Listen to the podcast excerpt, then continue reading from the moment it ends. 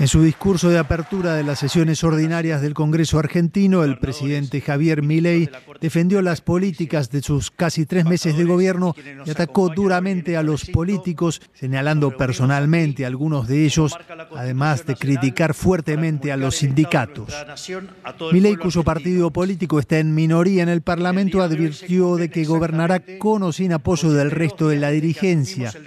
Además, el mandatario convocó a los gobernadores provinciales y a los líderes de los partidos a firmar un pacto fundacional que incluya 10 políticas de Estado.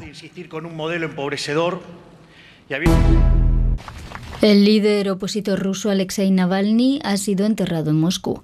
El crítico más acérrimo del presidente Vladimir Putin murió hace dos semanas en una prisión del Ártico en circunstancias no aclaradas.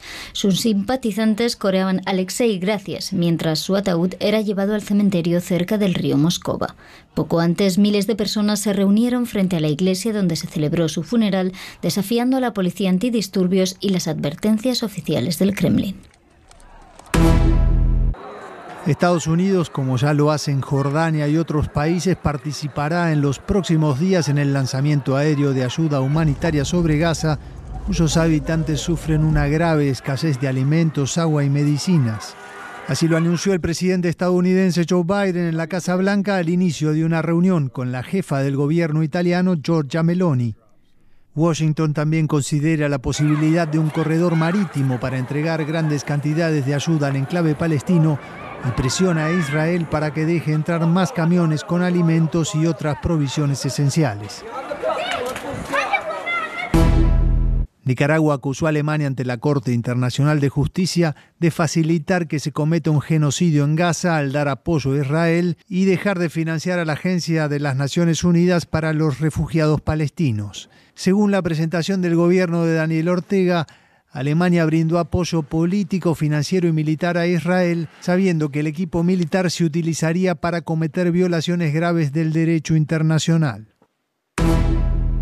Kenia y Haití firmaron este viernes un acuerdo para permitir el despliegue de un contingente de mil policías kenianos en la nación caribeña.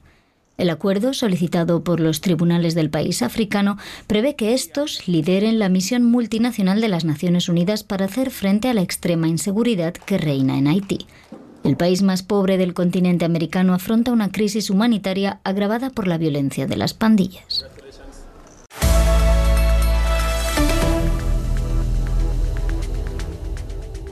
Si vives en un